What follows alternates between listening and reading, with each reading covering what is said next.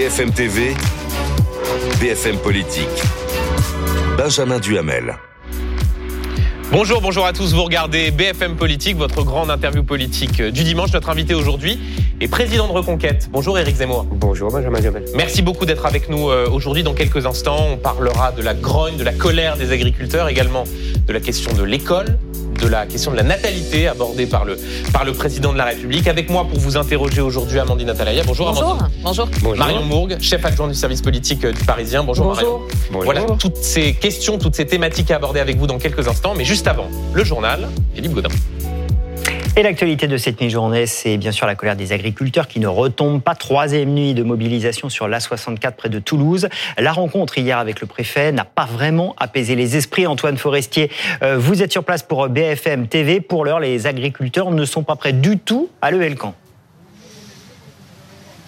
Non, ils n'ont pas été vraiment satisfaits de ces échanges avec le préfet de Haute-Garonne euh, hier en fin d'après-midi à, Toulouse. Le préfet leur a demandé du temps, a expliqué que c'était des dossiers complexes et qu'ils ne pouvaient pas apporter de réponse euh, tout de suite. Sauf que ces agriculteurs, ils n'ont plus le temps. Ils veulent des réponses concrètes. Ils veulent euh, des, représentants politiques. Ils attendent des ministres ici sur le terrain qui leur apportent des solutions concrètes à tous leurs problèmes, leurs problèmes face à leurs revenus qui sont très faibles, leurs problèmes face à des maladies qui touchent leurs élevages. Et donc, ils demandent des solutions, des aides de l'État à ce niveau-là. Et également, une des problématiques qui les touche beaucoup, c'est la taxation euh, du gasoil non routier. Et là aussi, cela commence à plomber leur budget. Et ils demandent, voilà, euh, sur ces différents thèmes, euh, que les ministres se déplacent sur le terrain et viennent leur apporter des solutions. La situation, elle reste donc identique depuis quatre jours sur l'autoroute A64. On est entre Toulouse et Tarbes au niveau de Carbone. Vous le voyez sur ces images de Morgane Dumont. On a une file immense de tracteurs qui sont garés ici, qui s'allongent de jour en jour. Un droniste hier nous expliquait qu'il y avait 1 km 200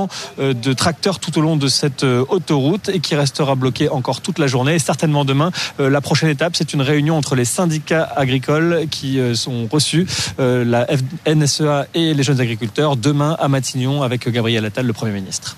Et on suit l'évolution de la situation avec vous, Antoine Forestier, avec euh, Morgane Dumont. Dans l'actualité également, un élu, une nouvelle fois pris pour cible. Le maire de Marc-en-Barreuil, dans le Nord, a déposé plainte. Le système de freinage de sa voiture a été volontairement sectionné. Les conséquences auraient pu être dramatiques. Clément Gauvin avec Arthur Mario. En rentrant de ses vacances de Noël, c'est une découverte inquiétante qu'a faite le maire de Marc-en-Barreuil, Bernard Gérard. Reprenant notre véhicule, euh, mon épouse a constaté qu'il y avait euh, un voyant rouge qui s'allumait. Elle est allée chez son garagiste et notre garagiste nous a confirmé que euh, les câbles ABS avaient été sectionnés. Ces câbles contrôlent le système d'anti-blocage des roues de sa voiture. Sans la prudence de sa femme, les conséquences d'une telle dégradation auraient pu être dramatiques. L'élu, qui soupçonne un acte malveillant, a donc décidé de porter plainte contre X. Ça ne peut pas être quelque chose de fortuit. On n'est pas passé sur, un, euh, euh, sur une pierre ou des choses comme celle-là. Euh, apparemment, ce n'est pas un animal. Euh, bon, voilà, c'est ce qui a été déterminé. Depuis sa plainte, Bernard Gérard a reçu de nombreux messages de soutien, notamment ceux de ses administrés, qui ne comprennent pas cette volonté de s'en prendre à lui. C'est vrai que ma première réaction, c'est d'avoir été vraiment choqué. Premièrement, que ça se passe à Morquin-Barreul et sur une personne comme Bernard Gérard. On ne peut pas avoir un élu local plus proche de ses citoyens et de leurs préoccupations. Moi, je ne comprends pas qu'on arrive à des situations telles et j'en suis vraiment navrée pour lui. On aurait pu envoyer un courrier où on allait toquer à sa porte et puis tout simplement lui dire euh, ce qui ne va pas. Une enquête est en cours, mais si ce sabotage est avéré, il s'ajoutera à la longue liste des actes malveillants à l'encontre des élus. L'année dernière, les agressions visant les maires ont progressé de 15%. Je vous retrouverai à 13h pour affaire suivante avec Dominique Rizet. Ce sera juste après BFM Politique, Benjamin Duhamel. BFM Politique. Benjamin Duhamel. Éric Zemmour, président de Reconquête, invité de, de BFM Politique. Et je signale à tous ceux qui nous regardent chez eux qu'ils peuvent interroger directement notre invité en flashant ce QR code qui apparaît à la droite de votre écran et nous relayerons vos questions tout au long de cette émission. Éric Zemmour, la colère des agriculteurs gagne du terrain près de Toulouse, on l'a vu il y a un instant dans le journal.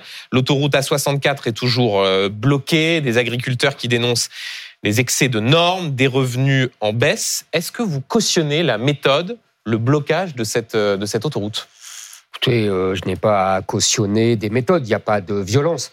Euh, il y a des, des, des blocages, il y a effectivement euh, euh, des, des, gens qui ne peuvent pas rouler sur cette autoroute, mais franchement, on a connu bien pire. Mm. Non, moi, je, je, si vous voulez, je, il faut comprendre cette colère, cette, ce sentiment de désespoir des agriculteurs qui montent, qui remontent à très loin, si vous voulez. Essayons de regarder très rapidement le, le- le tableau de l'agriculture française. Pour vous donner une première idée, en 1970, il y avait 1 500 000 entreprises agricoles. Il n'y en a plus que 400 000. Donc vous voyez le- la, la dégradation et la perte de re- de- d'exploitation agricole. Deuxièmement, vous savez qu'il y a un agriculteur qui se suicide tous les deux jours. Euh, déjà, ça fait des années qu'on le dit, euh, on devrait quand même euh, en prendre acte et essayer de comprendre et de, et de faire quelque chose pour ces gens-là.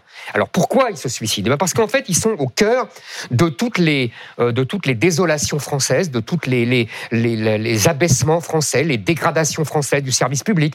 Euh, par exemple, ils sont au cœur de tous les déserts médicaux. J'ai j'ai une agricultrice qui, il y a quelques semaines, m'a raconté qu'elle s'était arraché une dent elle-même. Vous vous rendez compte, on est revenu euh, au XVIIe siècle. Mais Éric Zemmour, Attendez, parce oui. que c'est important Non, mais de, je- de- je- de- non, mais je- de- je- de j'entends poser et- ce tableau-là. J'entends et on va venir dans un instant sur les questions de, de fond, mais juste sur cette, sur le blocage de l'autoroute. Vous faites partie des responsables politiques qui considéraient souvent qu'il y a un problème euh, d'autorité, qui euh, cite souvent Georges. Pompidou, il faut arrêter d'emmerder les Français. Est-ce que là, euh, c'est une euh, méthode d'action politique mais que je- vous jugez je euh, suis- légitime? Je ne suis pas syndicaliste.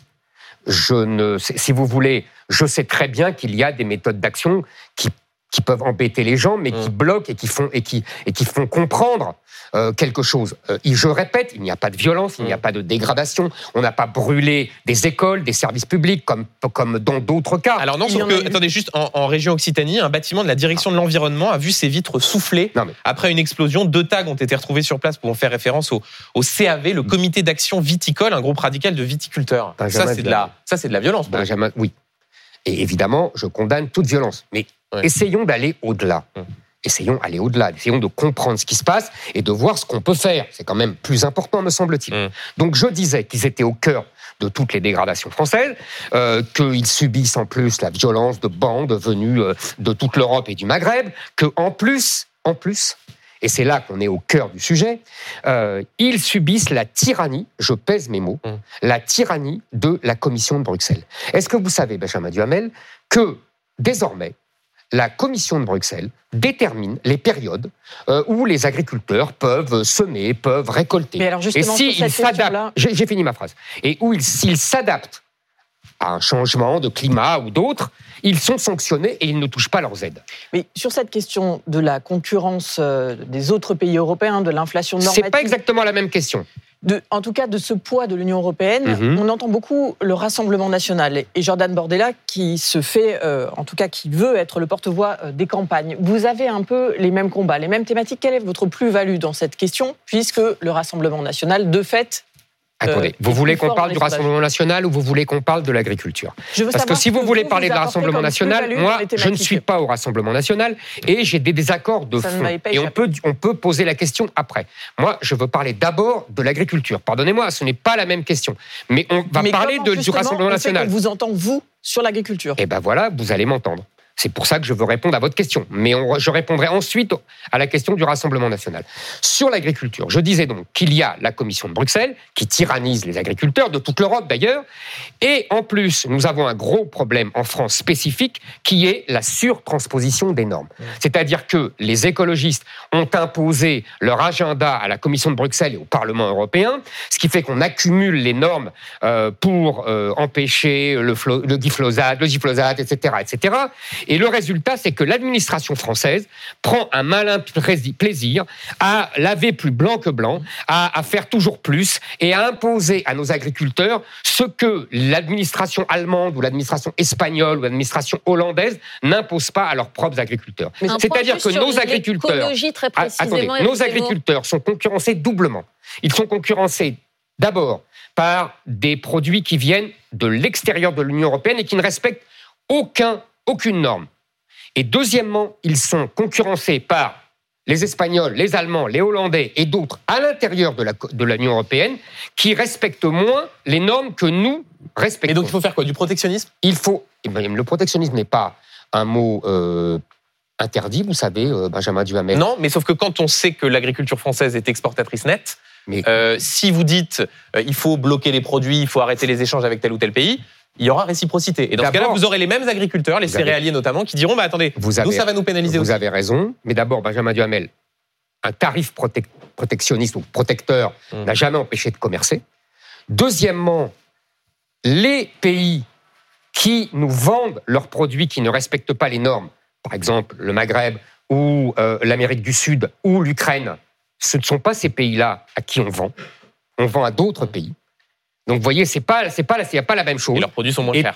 Ils Donc, il sont- faut ils aussi sont dire- moins chers parce que, parce Est-ce que vous êtes aussi prêt à dire aux consommateurs ils français, sont vous allez payer votre poulet, euh, vous allez euh, payer, payer toute une Ah. série de produits plus cher que s'ils sont produits en France C'est un autre sujet. Oui, mais, Mais vous avez raison, ce n'est pas un sujet Oui. négligeable. Je voulais simplement répondre à votre question.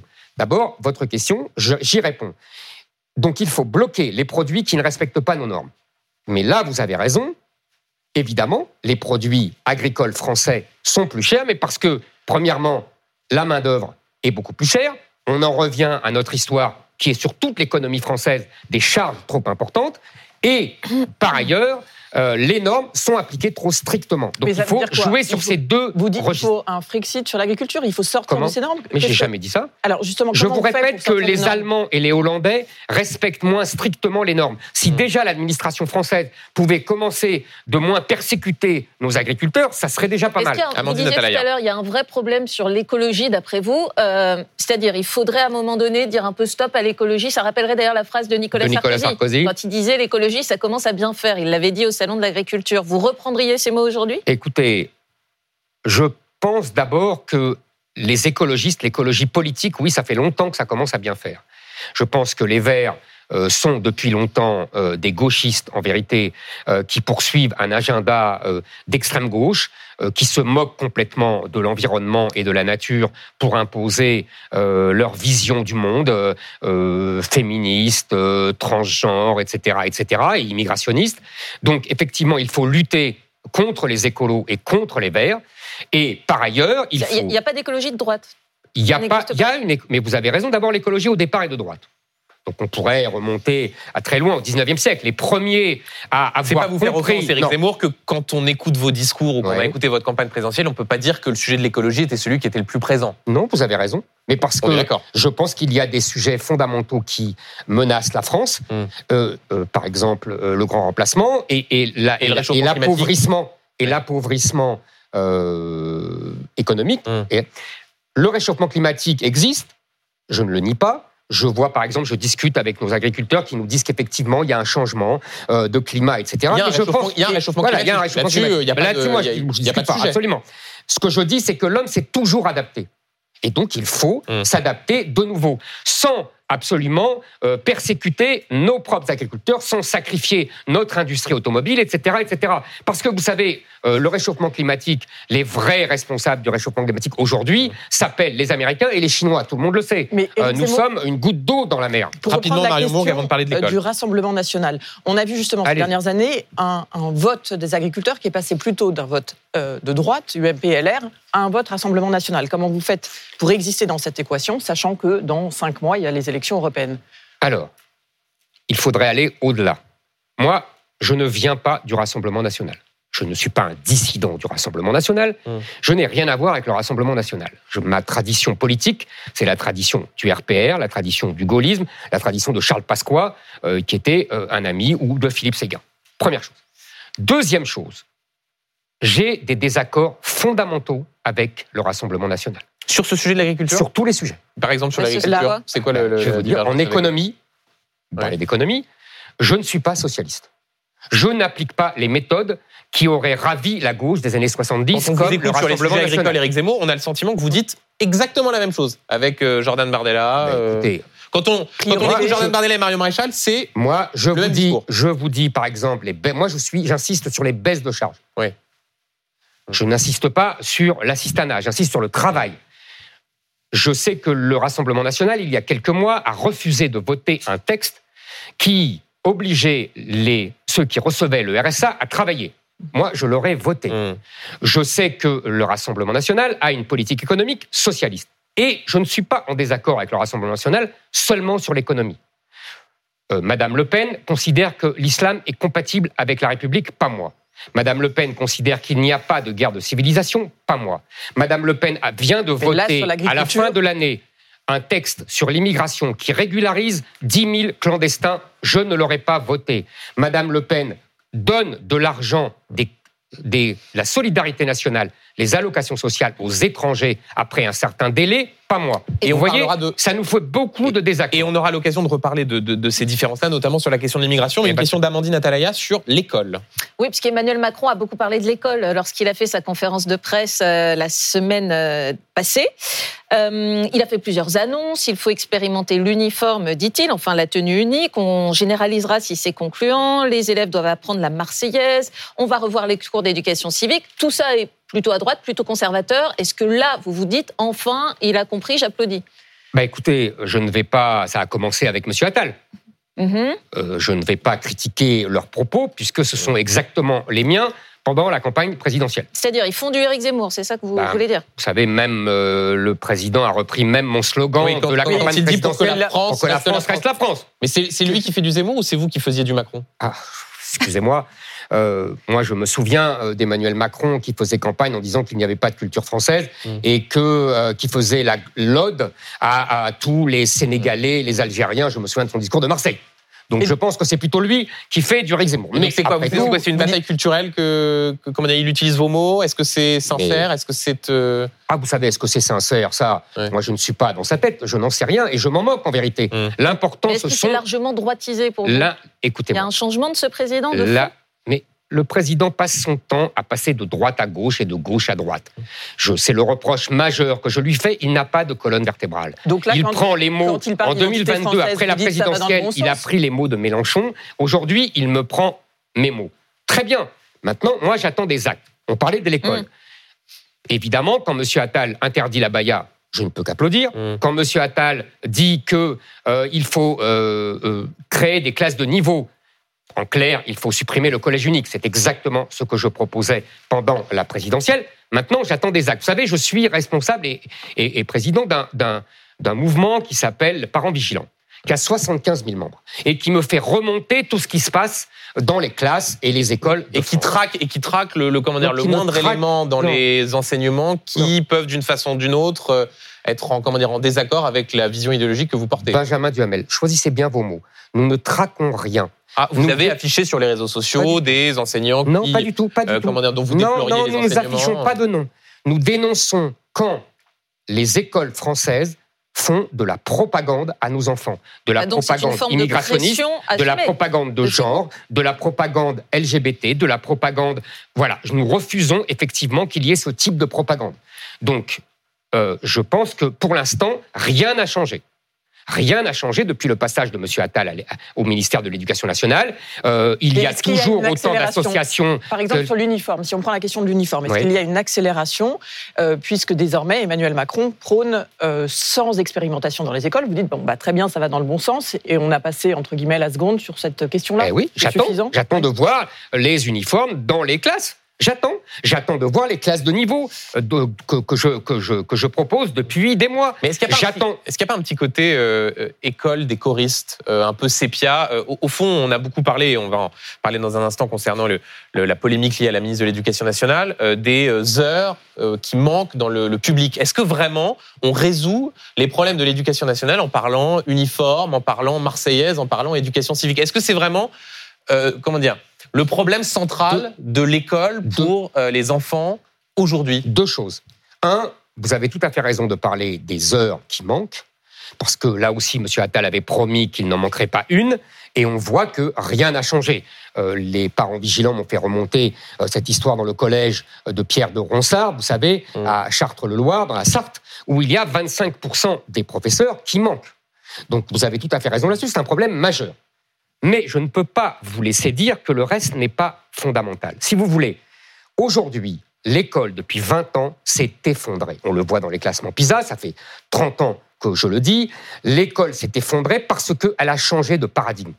À l'école française de jadis, qui reposait sur le mérite, l'excellence, le travail, nous avons troqué une école qui repose sur euh, l'inclusion, sur l'enfant euh, au centre de l'enseignement, sur le savoir qui n'est plus transmis mais qui doit être créé par les enfants. Ah, L'uniforme, ça ne change pas grand-chose à tout ça. hein. Je- C'est ça qu'on L'uniforme a du mal à est un- comprendre. Est-ce qu'il n'y a pas un changement de culture, en Attendez, fait, tout simplement. Non, mais des Comment jeunes élèves, en quoi l'uniforme rétablit vraiment l'autorité ou gomme les inégalités Elle ne rétablit pas euh, l'autorité, elle rétablit, un, une certaine égalité entre les gens, elle règle les problèmes de costumes islamiques, et troisièmement, elle permet de faire comprendre aux enfants que l'école est un sanctuaire où il y a le culte du savoir et non pas euh, qu'on introduit les éléments de l'extérieur. Voilà, c'est tout. Mais je, vous- je ne vous dis pas que c'est fondamental. Pour moi, je vous l'ai dit, le, ce qui est fondamental, c'est un, supprimer le collège unique, donc remettre les Mhm. fameuses classes de niveau, et pas seulement en français et en mathématiques, mais dans toutes les matières. Et deux, remettre le mérite, l'excellence, les examens, les- le savoir transmis, c'est ça qui est essentiel. Le- le- la Marseillaise, c'est aussi un symbole. Moi, je, me souviens, je l'ai. D'ailleurs, c'est euh, déjà dans les textes. C'est déjà dans les Absolument, textes. mais elle euh, n'est plus donc, en enseignée. réalité, euh, Elle n'est plus enseignée. Qu'est-ce que ça veut dire Mais qu'est-ce que ça veut dire Vous avez très bien compris. Qu'est-ce que ça veut dire la Marseillaise? Ça veut dire qu'on apprend de nouveau aux enfants à aimer la France, à aimer son histoire. Ju- Juste un, dernier mot avant de, avant de la pub quelques instants. Euh, Puisqu'on parle de la jeunesse, cette semaine, un de vos tweets a beaucoup fait réagir. Le voici, vous avez relayé le titre d'un article de Libération sur l'africation, nouveau chic de langage des adolescents, avec ce commentaire, le vôtre. Le grand remplacement euh, n'existe pas, qui est donc un commentaire ironique. Pour ceux qui nous regardent et qui ne savent pas ce qu'est euh, l'africation, cela vient du latin africare, qui veut dire frotter contre, et c'est le fait de remplacer des ti par des chi, des di par des ji. Par exemple, Amandine, ici présente. Cela donnerait Amandine. Euh, cela n'a donc rien à voir avec l'Afrique. Euh, un linguiste dans le Figaro précise même que cela a toujours existé, notamment euh, dans les langues romanes. Euh, vous vous êtes trompé, vous avez plaqué euh, cette obsession de l'immigration Benjamin sur la Duhamel. langue française. Benjamin Duhamel. J'aime beaucoup, vous savez, euh, paraître un imbécile aux yeux d'un idiot est un plaisir de fin gourmet. Vous connaissez ce mot-là. Donc j'ai beaucoup aimé disais, cette là. semaine, pas pour vous, Euh, ah bon. pour tous les gens qui m'ont tombé dessus, qui me sont tombés dessus en disant hey, ils confondent à Africation, il n'y a qu'un F et Afrique, il y a Africation, il y a deux F et Afrique, il y a un F. Très bien. Hum. Je veux bien passer pour un imbécile. Maintenant, je vais vous dire qui parle comme ça? Qui dit ah, tch, ah, tch, qui parle comme ça à part la jeunesse maghrébine des banlieues? Tout le monde le sait. Pardon, et Éric sauf Zemmour, les, à, les jeunes à qui sont- Marseille. euh, à Marseille, mais- euh, à Marseille, le linguiste en l'espèce dit que ça existait quand euh, À concernant Marseille- les langues romanes. Euh, Oui, des Attends. linguistes disent qu'ils Ne tombez n'identifient pas pas dans le l'origine. panneau de ces pseudo-sachants qui ne sont en fait que des militants. Hein. Moi, je ne tombe pas dans ce panneau. À Marseille. Mais à Marseille, les pieds noirs, ce n'est plus une ville Zemmour, française. euh, qui dit que Oui, c'est euh, seulement les, pieds- les Maghrébins euh. mais excusez-moi, excusez-moi, les pieds noirs et les maghrébins ont vécu ensemble pendant des siècles, un siècle. Les pieds noirs Euh, influencés par les Espagnols et les Italiens. Non, Pardon, non. Mais vous semblez dire avec une forme d'évidence quelque chose qui n'est pas avéré. Excusez-moi, Benjamin Duhamel. Qui aujourd'hui parle de cette manière? Qui? Tout le monde sait que c'est la jeunesse maghrébine et africaine. Et les jeunes français qui sont tellement Tout le monde acculturés par eux. d'où Euh, Éric Zemmour, c'est quoi? C'est le, c'est c'est au doigt mouillé ou c'est euh, Écoutez, je laisse les gens juger. Ils le savent très bien comme moi. Mais on a toujours pas. Par ailleurs, ce mot, vous saviez ce qu'il voulait dire ou vous vous êtes trompé? Comment parce que vous n'avez Non, je me toujours suis pas. trompé du tout. Je vous répète, je sais très bien qui s'exprime comme cela. J'entends, moi, je marche dans la rue, j'entends les gens parler, j'entends les jeunes parler, je vois comment les jeunes de nos familles sont acculturés par euh, l'influence maghrébine et africaine. Je vois tout ça, j'entends tout Vous ça. vouliez dire l'essence, c'est une pas. origine africaine et vous Comment le réaffirmez. Mais ni africaine, oui, maghrébine et africaine, bien sûr que je le réaffirme, bien sûr. Bon, en tout cas, visiblement, le linguiste dans le Figaro, qui n'est pas un journal de gauche, que je sache, euh, ne dit pas cela du tout. Mais bon, là-dessus, euh, on vous a entendu. On se laisse quelques instants et on revient à tout de suite dans, dans BFM Politique. Restez avec nous. BFM Politique. Benjamin Duhamel. Éric Zemmour, invité de BFM Politique. Euh, Éric Zemmour, juste avant de continuer ses questions, euh, une question d'un téléspectateur. Il s'appelle euh, Erwan et voilà ce qu'il vous demande. Comment jugez-vous le verdict du procès de l'affaire de l'affaire Théo? Je rappelle ce, ce verdict. Les trois policiers ont été condamnés à de la prison avec sursis de 3 à 12 mois. Euh, Celui responsable du coup de matraque a également été euh, condamné à 5 ans d'impossibilité de porter une arme et de possibilité d'exercer son métier sur la, sur la voie publique. Comment est-ce que vous jugez ce, ce verdict? Écoutez, je ne vais pas être plus royaliste que le roi, puisque mon ami euh, Thibault de Mondrial, qui était l'avocat de ces policiers, a trouvé le jugement équilibré. Je m'aligne sur lui. Maintenant, je voudrais dire deux choses très vite. Le premier, la première, c'est qu'évidemment, euh, s'il y a des abus, des bavures, etc., elles doivent être euh, sanctionnées. Mais d'ailleurs, le cas. c'était le Ça cas. été Et déjà, je crois que la police française est, est une des polices du monde les plus surveillées euh, et les plus sanctionnées. Euh, deuxièmement, je tiens à dire que je trouve malsaine cette, euh, euh, cette accentuation permanente médiatique sur euh, les rares euh, cas euh, euh, délictueux ou, de bavure, etc. Alors qu'il faut le rappeler ici à vos téléspectateurs, ce sont les policiers qui sont agressés, attaqués, provoqués tous les jours, qui sont blessés euh, euh, euh, et euh, attaqués par euh, des voyous dans tous ces quartiers islamisés. Et je voudrais dire que ce jeune Théo, vous comprenez, qu'est-ce qu'il faisait là? Qu'est-ce qu'il est venu provoquer les policiers pour les empêcher de faire leur travail? Euh, excusez-moi, euh, Attendez, il il- et- moi, Eric, moi, que quand un sache- policier arrête mais- quelqu'un, je ne vais pas me mêler. Attendez. Je ne vais pas me battre avec un Éric policier. Zemmour, vous ou venez de le dire, la justice s'est prononcée. euh, Ah oui Il n'a pas été condamné pour rébellion. Ce Non, qui s'est passé, c'est qu'il s'interposait dans Moi, un contrôle pose- et qu'il se retrouve. Il s'est interposé Attendez, et dans un qu'il se retrouve handicapé à vie avec un coup de matraque et une et comment Je- dire une fissure de j'ai- 10 cm dit, à, à l'anus. Donc euh, j'ai dit, peux expliquer que là le sujet c'est les euh, c'est le fait qu'il s'est interposé dans un contrôle. J'ai dit ce que j'ai dit au début sur le jugement. Hmm. Maintenant, je vous dis, ce moi, moi, et j'imagine que vous, c'est la même chose. Si vous voyez la police arrêter quelqu'un ou contrôler quelqu'un, vous n'allez pas vous interposer. Mais vous avez de la Ce compassion que je pour, veux euh, dire, pour mais Théo moi j'ai de la compassion pour tout le monde. J'ai de la compassion pour tout être humain qui est blessé. C'est normal, on a de la compassion pour ce jeune homme parce qu'il a été blessé, il est handicapé, etc. Maintenant, je veux dire que, je le répète, il n'avait pas à aller provoquer les policiers. Moi, vous savez, je, je parle avec les policiers tous les jours. Hum. La vérité, c'est qu'ils sont provoqués tous les jours par euh, ces jeunes de banlieue. Tous les jours, ils viennent au contact pour les provoquer, pour leur se moquer d'eux, pour les insulter, pour les frapper. Et comme la police française euh, est hyper surveillée, qu'elle est surveillée par les médias, qu'elle est surveillée par la hiérarchie, euh, qu'elle ne peut rien faire en vérité, qu'ils ont peur de sortir leurs armes, qu'ils ont peur de se battre, donc ils en Enfin là la profitent. justice a jugé Je- que ce n'était je- pas de la violence Je légitime. peux vous dire, Je- je peux vous dire que Ouais. euh, ce jeune homme, euh, chez dans euh, le pays de ses parents, je pense que la police ser- euh, serait moins tendre avec lui. C'est-à-dire euh, que euh, tous ces jeunes gens viennent de pays où la violence, où la police est d'une rare est- brutalité. il est français. euh, Oui, oui, mais je vous le dis, c'est tout. Je vous dis qu'il y a des différences de traitement. Il devrait demander à ses parents comment, dans le pays d'origine de ses parents, la police traite les gens qui se mêlent comme ça. Je, je vois, je vois pas bien le rapport. Moi, je vois très bien le rapport. mais la justice a reconnu que la violence utilisée par les policiers n'était pas légitime. Je vous répète, Benjamin Duhamel, que moi j'estime Hum. que quand un- on est devant des policiers qui font leur travail, Hum. on ne va pas s'interposer et on ne va pas se mêler et on ne va pas les provoquer. Après, évidemment, il y a des risques. Question de Marion Mourgue sur la polémique autour de la ministre de l'Éducation nationale. Oui, elle se retrouve très en difficulté depuis son arrivée au gouvernement. Et hier, Mediapart révélait que euh, la ministre euh, aurait, euh, que le fils de la ministre aurait bénéficié d'un système de contournement de Parcoursup à Stanislas pour intégrer euh, la classe préparatoire. Est-ce que vous dites aujourd'hui, euh, il y a trop de polémiques, elle est trop en difficulté, elle ne peut plus rester au gouvernement Vous savez, moi, euh, je n'aime pas euh, ce genre de, de- de réaction. Je trouve que c'est de la vieille politique. Demander la démission d'un ministre, demander. Moi, j'essaye de rester sur le fond, c'est ça qui m'intéresse. Mais justement, je trouve peut faire que du fond je trouve que cette ministre euh, s'est très mal défendue, que ses arguments étaient assez médiocres et à côté de la plaque. Euh, elle aurait dû dire d'abord tout simplement que c'était son droit le plus strict de mettre ses enfants dans une école privée.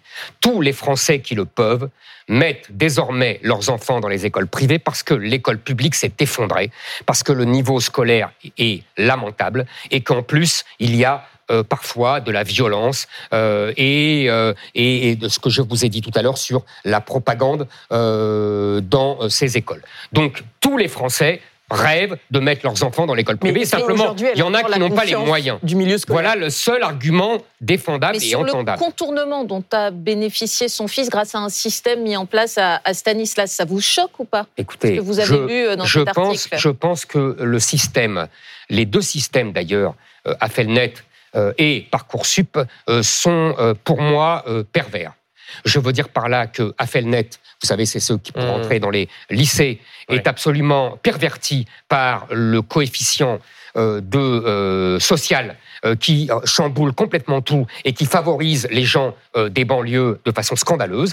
Par ailleurs, vous savez que les notes qui sont prises en compte ne sont plus les notes au point près, mais entre 10 et 15, on a la même affectation. Bref, il n'y a plus de méritocratie dans l'école, la Ré- la République, Mais donc, est-ce que, donc, est-ce que ce n'est pas un problème d'avoir une ministre de l'Éducation nationale dont le fils a contourné ce système Parcoursup que, par ailleurs, vous déplorez, d'autres forces absolument. politiques le, le- déplorent également. Absolument. Ouais. Bon, évidemment que c'est pas bien euh, de contourner la règle, mais je pense que la règle n'est pas bonne. Voilà. Oui, le système n'est pas bon. donc, je elle n'a préfère qu'on rétablisse des examens à l'entrée de la sixième, de la seconde, euh, et évidemment un véritable bac euh, qui soit plus sélectif. Vous voyez, ça Mais serait donc, beaucoup elle plus n'a juste. plus rien à faire au gouvernement. Pour finir sur ce thème, si elle s'est mal défendue, si son fils a contourné Parcoursup, comment peut-elle défendre aujourd'hui les, les thèmes qui, par ailleurs, vous sont chers sur l'école? Je, vais vous dire quelque chose. Évident.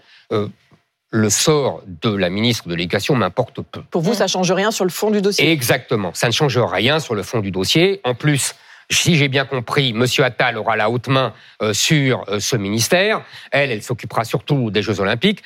Euh, je trouve d'ailleurs que, si vous voulez, la- la- le, le- le- le- le fait de mettre dans le même ministère les Jeux Olympiques et l'école me paraît un peu bizarre. Mmh. Euh, J'aurais préféré euh, qu'on mette plutôt la culture et l'école dans un même grand ministère et qu'on supprime le ministère de la culture. Mais je crois que vous voulez euh, m'en parler. Juste avant de, de- de parler de natalité et d'économie, un mot Mhm. sur ce qui doit advenir cette semaine, la décision du Conseil constitutionnel sur le, la Mhm. loi immigration. Euh, quand elle a été votée, vous aviez dénoncé une loi, je cite, pire que rien. Euh, donc, si je suis votre logique, vous souhaitez que le Conseil constitutionnel la censure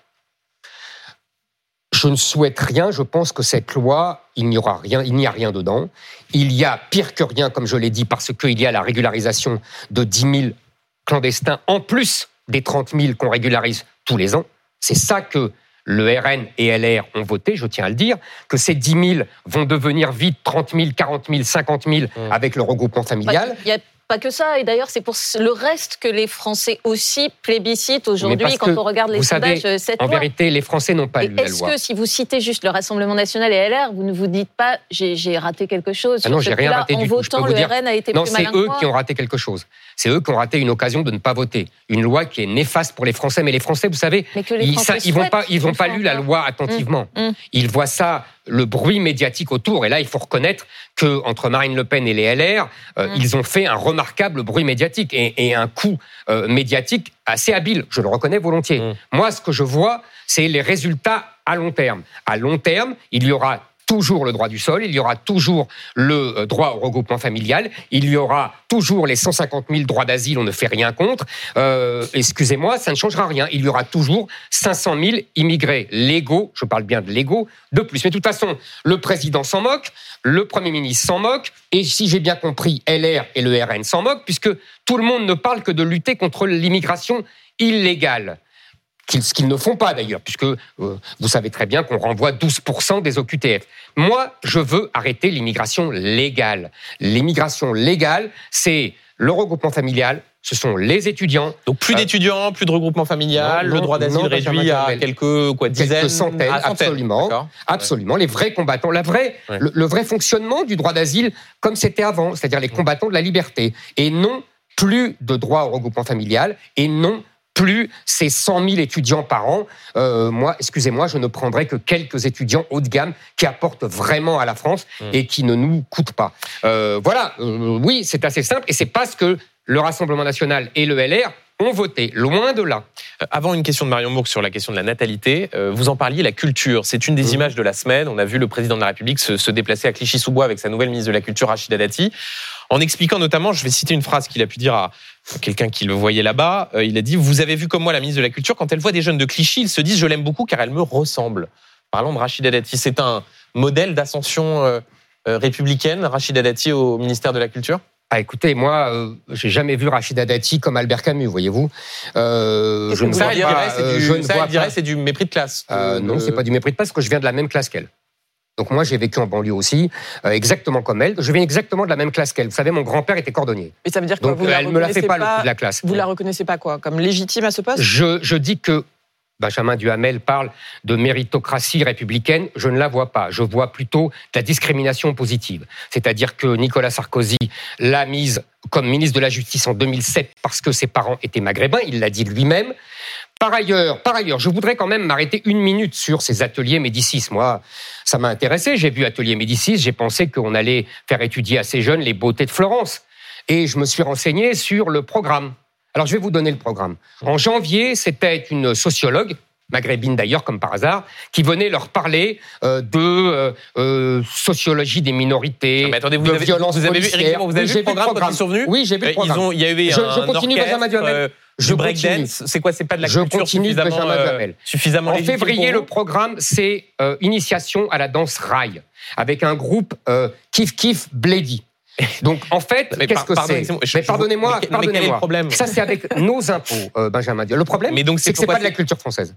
Et alors, attendez, Non, moi- Tchaïkovski, c'est un compositeur russe, c'est pas de la culture attendez. française? Excusez-moi. On me dit qu'il faut, puisque c'est le discours désormais du président de la République, de euh, faire des Français, de remettre la culture française à l'honneur, etc. Là, ce n'est pas la culture Mm. Et donc quoi, française. du rail et du breakdance, c'est- ça pose Mais un problème faudrait- Ah oui, ça pose un problème. C'est le Maghreb qui parle au Maghreb. Mais à l'école, donc, ça doit être- Excusez-moi, excusez-moi, moi, moi, excusez-moi, j'aurais aimé que on appris à ces enfants les pièces de théâtre françaises, Molière, Racine, Mais il ne faut Flaubert, encore faut-il que des auteurs français à oui, que des auteurs français ou européens. Oui, madame. Mais c'est une Oui. fermeture d'esprit. Non, c'est pas une euh, fermeture d'esprit. C'est que là, là, si vous voulez, quand je dis que toutes ces contrées et ces banlieues sont des enclaves étrangères, ça me donne raison. C'est-à-dire que Et vous n'avez donc, une selon vous, population. Dati, selon vous, vous Rachida Dati est un, est un vecteur de cela. Absolument, Rachida vous Dati est un vecteur de cela. Oui, oui, a, en, en- en- en faisant comme première sortie Mais c'est quoi, à médiatique cause de ses origines les mais pas du tout. En faisant comme première sortie les ateliers Médicis, les autres ministres de la Culture n'étaient pas d'origine maghrébine et faisaient la même chose. Mais est-ce que vous n'allez pas trop loin là sur Rachida Dati Ça fait loin. quelques jours qu'elle est nommée. Euh, vous l'accusez déjà finalement de ne pas être euh, à sa place. Je l'accuse, pas du tout. Je l'accuse de faire comme les autres. Elle fera comme les autres. C'est ce que j'ai dit le premier jour. Et je maintiens. Et son premier déplacement le prouve. Vous savez, le ministère de la Culture aujourd'hui, il faudrait le supprimer.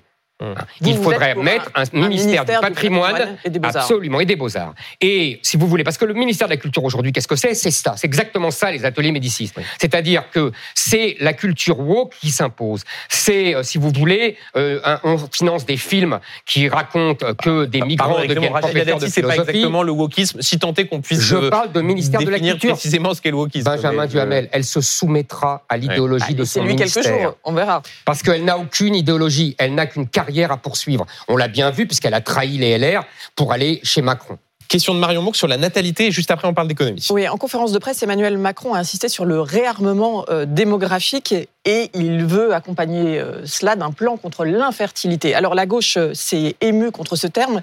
Euh, je reprends les- les- l'expression de Sandrine Rousseau qui dit que l'utérus des femmes n'est pas une affaire d'État. Vous dites au contraire, Emmanuel Macron met le doigt sur quelque chose d'important et il faut accompagner ce mouvement? Bah, Sandrine Rousseau m'amuse beaucoup parce que si je comprends bien, euh, elle qui nous explique avec toutes les féministes et toute la gauche que le privé est politique. Donc, euh, c'est une affaire d'État que de savoir à quelle heure un homme doit faire la vaisselle, mais ce n'est pas une affaire d'État de savoir combien d'enfants nous allons avoir dans le pays. Première chose. Deuxième chose, euh, Monsieur Macron euh, parle d'or.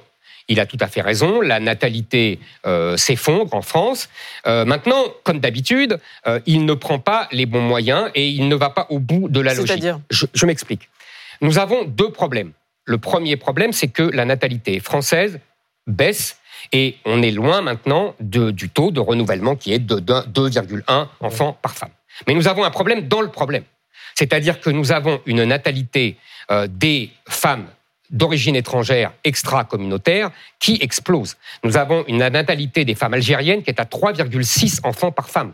Pareil pour les Marocaines, les Tunisiennes, les Turques euh, et les Africaines. Elles font plus d'enfants, je parle des Algériennes et des Maghrébines, que dans leur propre pays. C'est-à-dire qu'il y a une surnatalité euh, de ces femmes-là par rapport à leur propre pays, où elles font moins d'enfants. Donc, je pense que là, vous savez qu'aujourd'hui, en 2023, 29% des enfants qui sont nés sont avec un ou deux parents extra-communautaires. Donc, qu'est-ce que vous C'est-à-dire que là, le grand remplacement prend l'ascenseur. Et ils naissent français. Et ils naissent français. Et c'est pour ça que je veux supprimer le droit du sol. Ça ne vous a pas échappé, cher Benjamin Duhamel. Mais donc ça veut dire quoi? Ça veut dire qu'au fond, il faut avoir un discours politique consistant à dire euh, spécifiquement aux, quoi, aux femmes blanches, allez-y, faites des enfants pour... euh, Euh, bah, Benjamin Duhamel, je, pour je parle pas des femmes une autre de françaises. Je pense que aujourd'hui, nous vivons, je le dis depuis des années, Ouais. nous vivons en danger de mort. Pour le peuple français. Il y a un autre peuple qui s'installe, qui fait beaucoup d'enfants, qui développe sa culture avec nos impôts et qui s'impose partout, qui est une espèce de colonisation euh, dans d'innombrables endroits où la culture française, où les mœurs françaises régnaient. Aujourd'hui, à Clichy-sous-Bois, comme à Marseille, ce dont vous m'avez parlé, ce ne sont plus les mœurs françaises qui règnent. Euh, c'est un autre Attendez, peuple, une autre Zemmour, euh, civilisation. attendez. On peut, considérer- Excusez-moi. non, mais attendez, on peut ne pas être naïf et voir qu'il y a des endroits où il y a des problèmes d'islamisme, des problèmes d'intégration, de dire Clichy-sous-Bois et Marseille, c'est plus la France. euh, Ce n'est plus, excusez-moi, ce n'est plus le peuple français, à part quelques exceptions, et ce Ouais. n'est plus la culture française. La culture française, ce n'est pas le rail, Benjamin Duhamel, ce n'est pas les kebabs partout et le halal. Ça, ce n'est pas la culture française. Euh, Pardonnez-moi, euh, si vous pensez que c'est la culture française, libre à vous, mais pas moi. Donc aujourd'hui, je dis crois pas donc, que ça remette en y a- cause le fait que ce sont des villes françaises. ce sont des villes en France. C'est pas la même chose. Ouais. Euh, euh, ce sont des villes Qu'est-ce que vous sont pensez par exemple des mesures d'Emmanuel Macron, par exemple, euh, Donc, qu'on parle je- de natalité je continue juste, sur la que natalité. vous voulez qu'il y ait davantage de naissances avec des Françaises. Qu'est-ce Oui, que vous pensez absolument. par ailleurs Donc- du congé de naissance que propose Emmanuel Macron euh, Six mois que pourraient prendre indifféremment d'ailleurs les femmes et les hommes? Vous, vous étiez opposé au congé paternité pendant Je- votre campagne. oui, Donc j'imagine que vous n'êtes pas du tout d'accord. Non, non, je pense que c'est un piège pour les Pourquoi femmes qui veulent euh, rester avec leur enfant pendant deux ou trois ans, comme elles le font aujourd'hui. Euh, c'est un piège parce que sous couvert d'égalité, euh, on va réduire le temps qu'elles euh, ont envie de consacrer à leurs enfants. Donc je suis hostile effectivement d'inciter les pères mesure. à passer davantage de temps avec leur, leur Je- enfant. C'est très bien que les pères passent leur temps avec leurs enfants. Je ne suis pas sûr. Vous savez, tous les psychanalystes vous disent que euh, jusqu'à six mois, un an, les enfants ne connaissent que leur mère. Donc moi, je me fie aux travaux scientifiques. Euh, deuxièmement, les- je voudrais dire que tous les je- spécialistes de la petite enfance. Bah, euh, Excusez-moi, tous les spécialistes de la petite enfance vous disent ça. Ah, Euh, donc, en deux- résumé, le père va travailler et la oui, mère reste oui, avec l'enfant. mais, mais, euh, C'est une vision que vous assumez ben, toujours la mère en le 2024. porte, chère madame. Oui, je- ça Le père le ça- porte ça pas l'enfant jusqu'à preuve du contraire. Non, mais le Et, père et vécut est-ce que vous savez, est-ce que vous savez que, puisque manifestement euh, vous faites comme tout à l'heure avec l'Africation, c'est-à-dire que euh, vous prenez de haut mes réflexions, euh, je vais vous dire, est-ce que vous savez, est-ce que vous savez, est-ce que vous savez que la femme enceinte aujourd'hui, m'étonne de la science, vision. la science a découvert que la femme enceinte développe euh, des éléments qui justement ont un lien avec le bébé et qu'elle le garde dans son organisme. Est-ce que vous savez ça? Ce n'est pas le père qui développe ça. Est-ce que vous savez qu'il y a développer un autre lien. Comment? Il peut développer un autre lien, le père. oui, bien sûr. En mais, passant vous- du temps mais je ne dis pas, mais comprenez bien, je ne dis pas qu'il ne faut pas développer Mm. le lien avec le père. Au contraire, c'est très important. Je ne vous dis pas le contraire. Je vous dis que ce n'est pas le même.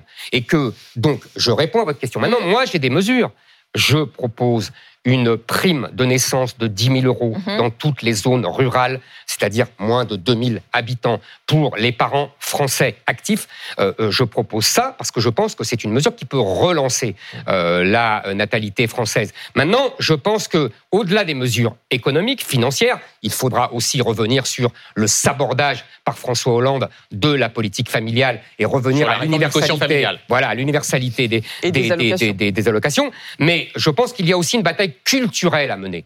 Il y a une bataille Mm. culturelle à mener pour qu'on arrête et pour qu'on combatte les déclarations à la Sandrine Rousseau. Un mot avant de vous soumettre une question de téléspectateurs sur la question de l'économie. J'ai été étonné de vous entendre dire chez nos confrères de BFM Business que vous souhaitiez supprimer tout impôt de succession. Oui, Euh, quand on sait que à peu près 80% des Français ne payent pas de ces impôts de succession compte tenu du niveau de, de, de, de l'héritage dont ils peuvent je bénéficier. voudrais, je voudrais bien voir où vous sortez Euh, ce chiffre, ça serait intéressant. Ah bah quand on, il suffit de regarder le, le- l'abattement. moi- et à partir moi, de quel niveau on paye l'héritage. savez- Est-ce que euh, des, des frais de succession, est-ce que au fond c'était pas une façon de favoriser là pour le coup les plus privilégiés? Excusez-moi, moi j'estime qu'on paye déjà énormément d'impôts. euh, énormément, tout au long de notre vie, et qu'il faudrait déjà les réduire, j'espère qu'on va en parler. Euh, donc les impôts de succession, cet impôt sur la mort, devrait être supprimé. Et je vous assure que ce ne sont pas seulement les riches Mmh. qui payent l'impôt sur les successions. Donc ça veut dire que euh, on baisse cet impôt, on baisse d'autres impôts aussi. Vous savez, ça pourrait permettre, par exemple, aux entreprises industrielles et agricole Mmh. d'être transmise aux enfants. Ce que font très bien les Italiens, par exemple. Vous voyez, les entreprises industrielles italiennes sont transmises à leurs enfants parce qu'ils n'ont pas de droit de succession. Et nous, euh, nous sommes achetés euh, par les Chinois ou par les Américains ou par d'autres. Euh, encore une question, puisqu'il me reste un peu de temps avant la question d'un téléspectateur. Euh, la liste Marion Maréchal aux européennes dans les sondages plafonne dans la plupart des sondages sous le niveau de François-Xavier Bellamy et les Républicains. Pourquoi est-ce que ça décolle pas?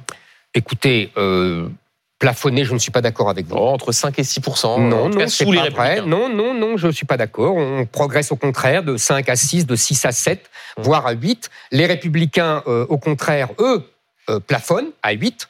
Euh, J'ai même un, un sondage récent où ils descendent en 6 Donc et où êtes- la liste de êtes Mario persuadé que Maréchal vous est devant à les 7. Républicains, puisque Non, vous je, je- de je ne fais pas de pronostic. Je ne fais pas de pronostic. Je dis que la liste des Républicains en 2019 était partie de 14 et qu'elle a fini à 8. Là, elle part de 8. Donc je ne sais pas où elle finira. Mm. En plus, la liste des Républicains a un gros problème, c'est que M. Bellamy est tout seul à penser ce qu'il pense et à voter ce qu'il vote. C'est-à-dire que euh, Oui. tous les, les, les, les, les gens qui sont avec M. Bellamy pensent le contraire de M. Bellamy et, et la liste, les députés LR qui sont dans un groupe qui s'appelle le PPE, ces gens-là votent avec les socialistes et avec les centres, avec les Verts au Parlement européen, encore une fois, Mais- contre ce que pense M. Bellamy. Donc M. Bellamy est tout seul dans sa liste. Donc c'est très bien, il, il sera content, il va faire campagne, mais moi je dis aux électeurs de LR, euh, ne votez pas pour lui, ça ne sert à rien, parce qu'il est tout seul à représenter ce qu'il représente. En revanche, nous, nous pensons tous la même chose, et Marion Maréchal est une très bonne tête de liste. Il nous reste une minute. Comme promis, Sandrine, téléspectatrice, vous demande euh, Karim Benzema a porté plainte contre vous pour diffamation. Qu'en pensez-vous? Je rappelle ce que vous aviez dit, euh, qu'il était en équipe de France pour euh, l'argent et faisant notamment le lien entre sa pratique de l'islam et euh, la mort de Samuel Paty et Dominique Pour Bernard au l'équipe de la France, c'est lui-même qui l'a dit. Il l'a dit un jour que son pays, c'était l'Algérie, et que la France, euh, c'était pour la carrière, etc. Deuxièmement, Lui dit l'inverse. hein. deuxième, comment Dans cette plainte, il dit l'inverse. Il dit J'ai grandi en France où je suis né. Oui, bien sûr. Maintenant, de n'être pas français de cœur, de ne pas aimer, de n'avoir jamais aimé la France, c'est inexact. Eh ben, écoutez, moi, je conteste ça. Et deuxièmement, euh, je pense que quelqu'un euh, qui fait en permanence de la propagande pour la charia, euh, pour euh, le Coran, euh, dans la charia et dans le Coran, il y a le djihad. Il a une influence énorme. D'ailleurs, je crois que le euh, ministre de l'Intérieur lui-même euh, qu'il y a des liens avec les frères musulmans. Exactement. Sans preuve d'ailleurs. Voilà. Merci beaucoup, Éric Zemmour, d'avoir été l'invité de BFM Politique. Merci Amandine. Merci, merci. Merci Marion. Vous retrouvez tout de suite Affaire suivante avec Dominique Rizet et Philippe Godin. Quant à moi, je vous retrouve ce soir à 18h pour C'est pas tous les jours dimanche. Une interview exceptionnelle. La première réaction de Théo Louaka après euh, le verdict dans l'affaire Théo qui a donc euh, condamné trois policiers à de la prison avec sursis. À ce soir, l'info continue et vive la politique.